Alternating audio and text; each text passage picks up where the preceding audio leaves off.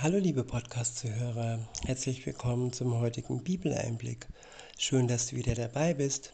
Heute habe ich ein Kapitel aus dem Hebräerbrief. Es ist das Kapitel 10. Ich verwende die Übersetzung Schlachter 2000. Der erste Abschnitt ist überschrieben mit das einmalige, vollkommene Sühneopfer Jesu. Das einmalige, vollkommene Sühneopfer Jesu Christi bewirkt ein vollkommenes Heil. Ja, liebe Zuhörer, wir beschäftigen uns manchmal mit unvollkommenen Dingen, mit unvollkommenen Heil. Ja, mit Medikamenten, die uns eventuell kranker machen, als dass sie uns gesund machen, die vielleicht nur ja die Symptome behandeln oder uns nur kurzzeitige Genesung und Linderung geben. Es sind alles keine vollkommenen Heilsdinge, die uns dauerhaft wirklich heil machen in unserer Seele. Es gibt auch keine Medikamenten, die unsere Seele wirklich heilen. Es gibt Medikamente, die dämpfen die Menschen und machen sie eigentlich nicht zu dem, was sie sind. Sie sind kein Mensch mehr, sie sind gedämpft, laufen rum wie Zombies. Und ja, insofern ist es nur einer, der vollkommen heil machen kann, und das ist Jesus Christus. Im ersten Vers heißt es, denn weil das Gesetz nur einen Schatten der zukünftigen Heilsgüter hat, nicht die Gestalt der Dinge selbst, so kann es auch mit den gleichen alljährlichen Opfern, die man immer wieder darbringt, die hinzutretenden niemals zur Vollendung bringen. Ja, die Vollendung des Menschen. Viele versuchen sich zu vollenden, viele versuchen immer besser und besser und besser zu werden, aber sie packen das mit den falschen äh, Dingen an. Richtig vollenden kann uns nur der Geist Gottes. Er verändert uns, er gestaltet uns um nach dem Bild Jesus Christus. Und ja, wir haben Hilfsmittel und auch die Juden hatten und haben Hilfsmittel. Wer sich nur im Alten Testament aufhält, der sieht nur den Schatten dessen, was ihm entgeht, wenn er sich nicht ja mit Jesus einlässt. Den Schatten der Herrlichkeit, den Schatten des Heils, der darauf hinweist, was da kommt und was da möglich wäre, wenn wir mit ihm, mit Jesus in Verbindung stehen würden. Ja, und mit den Opfern ist es so, damals waren das äh, ja Tieropfer, auch heute die orthodoxen Juden, ja, sie opfern noch oder auch die Moslems, sie opfern, sie haben ihr sogenanntes Opferfest. Und ähm, ja, aber es sind alles Opfer, die nicht von der Sünde selbst befreien. Weiter heißt es, in Vers 2, hätte man sonst nicht aufgehört, Opfer darzubringen, wenn die wenn die, welche den Gottesdienst verrichten, einmal gereinigt, keine, kein Bewusstsein von Sünde mehr gehabt hätten. Ja, einmal gereinigt und kein Bewusstsein der Sünde, von der man gereinigt wurde, mehr haben. Das geht nicht durch Opfertiere, das geht auch nicht mit Spenden und so weiter, was wir alles an Opfern bringen. In Vers 3 heißt es, Stattdessen geschieht durch diese Opfer alle Jahre eine Erinnerung an die Sünde. Ja, sowohl die Gebote zeigen uns die Sünde auf. Durch die Gebote können wir keine Erlösung von unserer Schuld erlangen. Und genauso ist es mit den Opfern, die wir ohne Jesus bringen, wenn wir das Opfer Jesu nicht anerkennen und unsere eigenen Opfer Gott darbringen, dann werden wir nur erinnert an unsere Sünden. In Vers 4 heißt es, denn unmöglich kann das Blut von Stieren und Böcken Sünden hinwegnehmen. Ja, und genauso auch unmöglich Opfer, andere Opfer, Spenden und Zeit und ja, dieser ewige Versuch, äh, gut zu sein, ein Gutmensch zu werden und ähm, die Waage im Gleichgewicht zu halten, so wie es die Moslem tun. Nein, das hilft alles nicht, um unsere Sünden hinwegzunehmen. Das können wir nur erlangen, wenn wir Jesus Christus als unseren Retter annehmen, mit ihm in einer Beziehung unterwegs sind.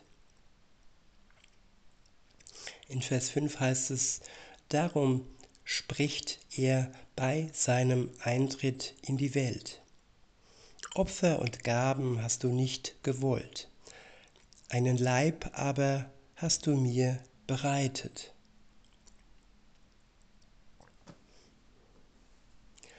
An Brandopfern und Sühneopfern hast du kein Wohl gefallen. Ja, wenn das so ist, warum tun es die Menschen dann? Warum opfern sie Gott dann immer wieder und immer weiter? Ja, sie tun es, weil sie keine Alternative haben. Und diese, ja, diese Miserie hat Gott erkannt, dass die Menschen alternativlos mit ihren Opfern durchs Leben gegangen sind. Deshalb hat er seinen Sohn gesandt, um eine Lösung, um einen Ausweg aus dem ewigen und, und Kreislauf des Opferns ähm, zu geben. Er hat uns die Möglichkeit geschenkt, da auszubrechen, aus diesem Opfer, äh, ja, das uns nicht wirklich weiterbringt. In Vers 7 heißt es, da sprach ich, siehe, ich komme. In der Buchrolle steht von mir geschrieben, um deinen Willen, o oh Gott, zu tun. Ich wiederhole, da sprach ich, siehe, ich komme. In der Buchrolle steht von mir geschrieben, um deinen Willen, o oh Gott, zu tun. Ja, hier ist von Jesus die Rede. Über ihn wurde schon im Alten Testament geschrieben, dass er kommen wird, um das Wort Gottes, um die Gebote Gottes zu 100 Prozent zu erfüllen, um das Gesetz zu erfüllen. Er hat es alleine geschafft. Nach ihm hat es niemand mehr geschafft. Kein Mensch ist in der Lage, die Gebote Gottes zu 100 Prozent zu erfüllen. Und ähm, wenn er das nicht kann, dann ist er auch zu 100 Prozent ja, der Verurteilung, der Todesstrafe ausgeliefert. Denn Sünde tötet. Wer seine Sünde nicht ja, los wird, sozusagen, der muss die Strafe für sie tragen. So wie in der Welt jede Strafe nach ähm, ja, bürgerlichem Gesetzbuch und so weiter eine, äh, jede Tat eine Strafe äh, nach sich zieht, so ist es auch und vor allem bei Gott. In Vers 8 heißt es, oben sagt er, Opfer und Gaben, Brandopfer und Sündopfer hast du nicht gewollt. Du hast auch kein Wohlgefallen an ihnen, die ja nach dem Gesetz dargebracht werden. Dann fährt er fort, siehe, ich komme, um deinen Willen, o oh Gott, zu tun. Somit hebt er das Erste auf, um das Zweite einzusetzen. Ja, das Erste wird aufgehoben, es wird nicht weggewischt, es bleibt zur Erkenntnis der Schuld, aber das Aufheben der ersten ähm, Verurteilung, das wird weggehoben, sobald wir Jesus Christus als unseren Herrn und Retter anerkennen. Wer im Glauben mit Jesus unterwegs ist, der ist befreit. Und die Last der Schuld, sie drückt nicht mehr auf ihn. In Vers 10 heißt es, aufgrund dieses Willens sind wir geheiligt durch die Opferung des Leibes Jesus Christi, und zwar ein für alle Mal. Ja, Jesus hat ein einziges, ein einmaliges Opfer für die gesamte Menschheit dargebracht. Und er muss nicht wiederkommen, um erneut zu opfern. Nein, wenn er wiederkommt, was er versprochen, verheißen hat, dann kommt er, um die Seinen zu sich zu holen und um zu richten die, die bis dahin nicht bereit waren, ihre Schuld ihm abzugeben, die sich noch geklammert haben an das irdische alte Leben, an ihre Sünde und an ihr böses Treiben. In Vers 11 heißt es, und jeder Priester steht da und verrichtet täglich den Gottesdienst und bringt oftmals dieselben Opfer dar, die doch niemals Sünden hinwegnehmen können. Er aber hat sich, nachdem er ein einziges Opfer für die Sünden darbracht, dargebracht hat, das für immer gilt, zur Rechten Gottes gesetzt und er wartet hinfort, bis seine Feinde als Schemel für seine Füße hingelegt werden. Denn mit einem einzigen Opfer hat er die für immer vollendet, welche geheiligt werden. Ja, welche geheiligt werden. Das sind die, die an ihn glauben, die im Glauben dieses Opfer Jesu für sich persönlich anerkennen, ihm dankbar sind und zuallererst Reue empfunden haben für ihre Schuld. Und wenn das geschehen ist, dann kann die Heiligung beginnen. In Vers 15 heißt es, das bezeugt uns aber auch der Heilige Geist. Denn nachdem zuvor gesagt worden ist, das ist der Bund, den ich mit ihnen schließen will nach diesen Tagen, spricht der Herr. Ich will meine Gesetze in ihre Herzen geben und sie in ihre Sinne schreiben. Ja, das zeigt auch, dass das Gesetz Gottes, die Gebote Gottes nicht weggewischt sind, sondern im Gegenteil, sie werden in unser Herz geschrieben.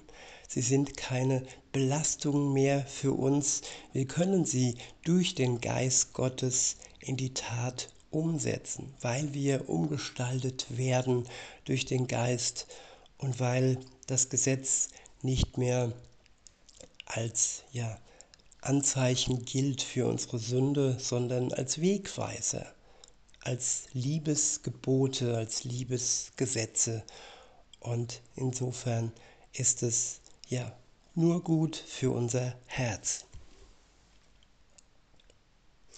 In Vers 17 heißt es, sagt er auch, An ihre Sünden und ihre Gesetzlosigkeit will ich nicht mehr gedenken. Ja, Gott ist nicht nachtragend.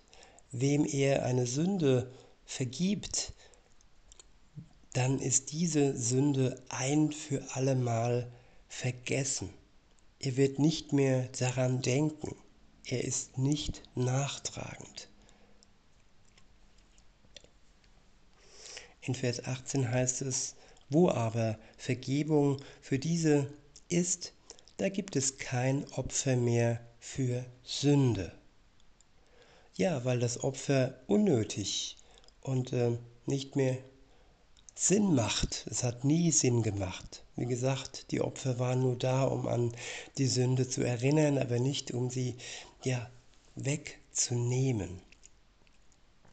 Wir haben Zeit dann nicht mehr fürs Opfern, die nicht mehr fürs Opfern drauf geht, sondern Zeit für Jesus, Zeit für alle, die mit ihm noch nicht unterwegs sind und Zeit für die, die mit uns gemeinsam ja auf den Tag warten, wenn er wiederkommt und die Seinen zu sich zieht. Der nächste Abschnitt ist überschrieben mit Ermunterung zum freimütigen Eintreten ins Heiligtum und zum gläubigen Festhalten am Bekenntnis.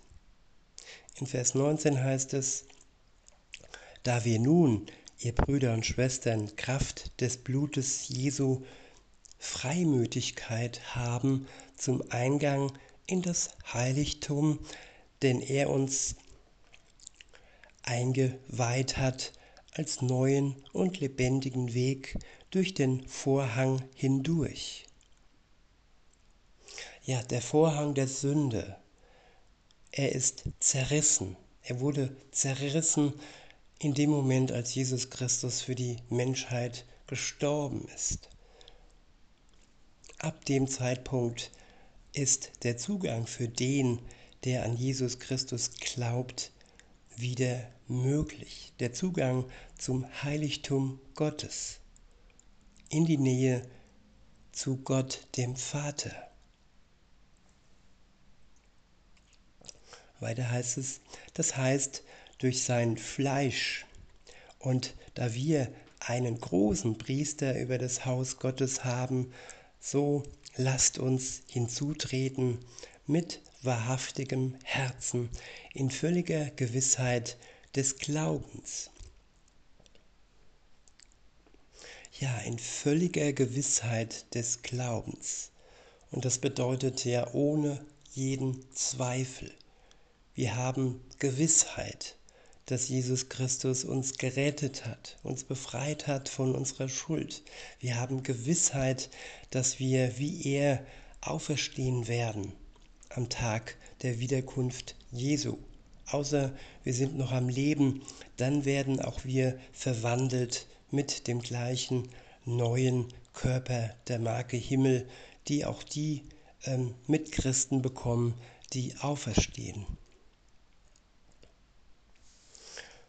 Weiter heißt es, in völliger Gewissheit des Glaubens durch Besprengung der Herzen los vom bösen Gewissen und am Leib gewachsen, gewaschen mit reinem Wasser. Lasst uns festhalten am Bekenntnis der Hoffnung, ohne zu wanken, denn er ist treu, der die Verheißung gegeben hat und lasst uns aufeinander acht geben, damit wir uns gegenseitig anspornen zur Liebe und zu guten Werken, indem wir unsere eigene Versammlung nicht verlassen. Wie es einzige wie es einige zu tun pflegen, sondern einander ermahnen und das umso mehr, als ihr den Tag herannahen seht. Denn wenn wir mutwillig sündigen, nachdem wir die Erkenntnis der Wahrheit empfangen haben, so bleibt für die Sünden keine Opfer mehr übrig. Ja, mutwilliges sündigen, weil wir denken, ja, wir müssen uns jetzt keinen Kopf mehr machen, wir sind ja erlöst. Aber nein, Mutwilligkeit wird von Gott nicht ähm, ja, belohnt. Im Gegenteil, wer den Opfertod Jesu, seine Erlösung mit Füßen tritt, mutwillig weiter sündigt, der, ja, für den bleibt kein Opfer mehr übrig. Denn es gibt ja das einmalige Opfer nur, das einmalige Opfer Jesu. Und wer dies mit Füßen tritt, der kann nicht ein weiteres Mal das gleiche Opfer in Anspruch nehmen. Keine Angst, liebe Zuhörer, es geht hier ja wirklich nur um Boswilligkeit. Und so boswillig ja, sind nur die, die ja, sich wegbringen lassen vom Weg Gottes durch den Teufel, die sich erneut den Schleier umhängen lassen und Gott nicht mehr erkennen.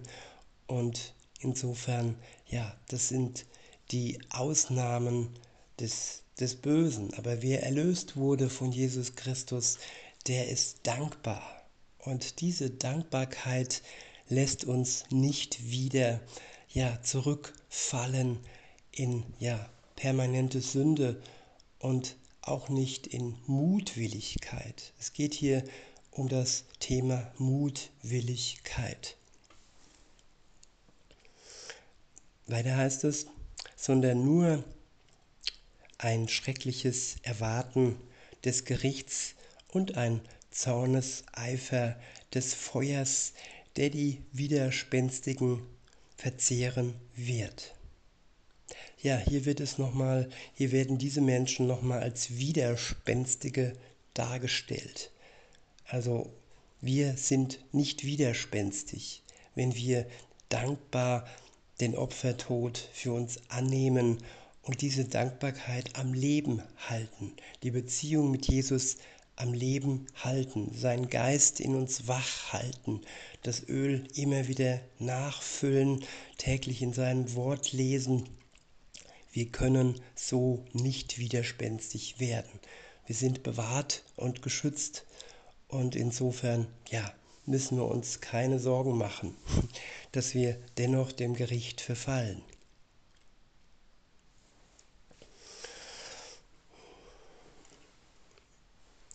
In Vers 28 heißt es, wenn jemand das Gesetz Moses verwirft, muss er ohne Erbarmen sterben.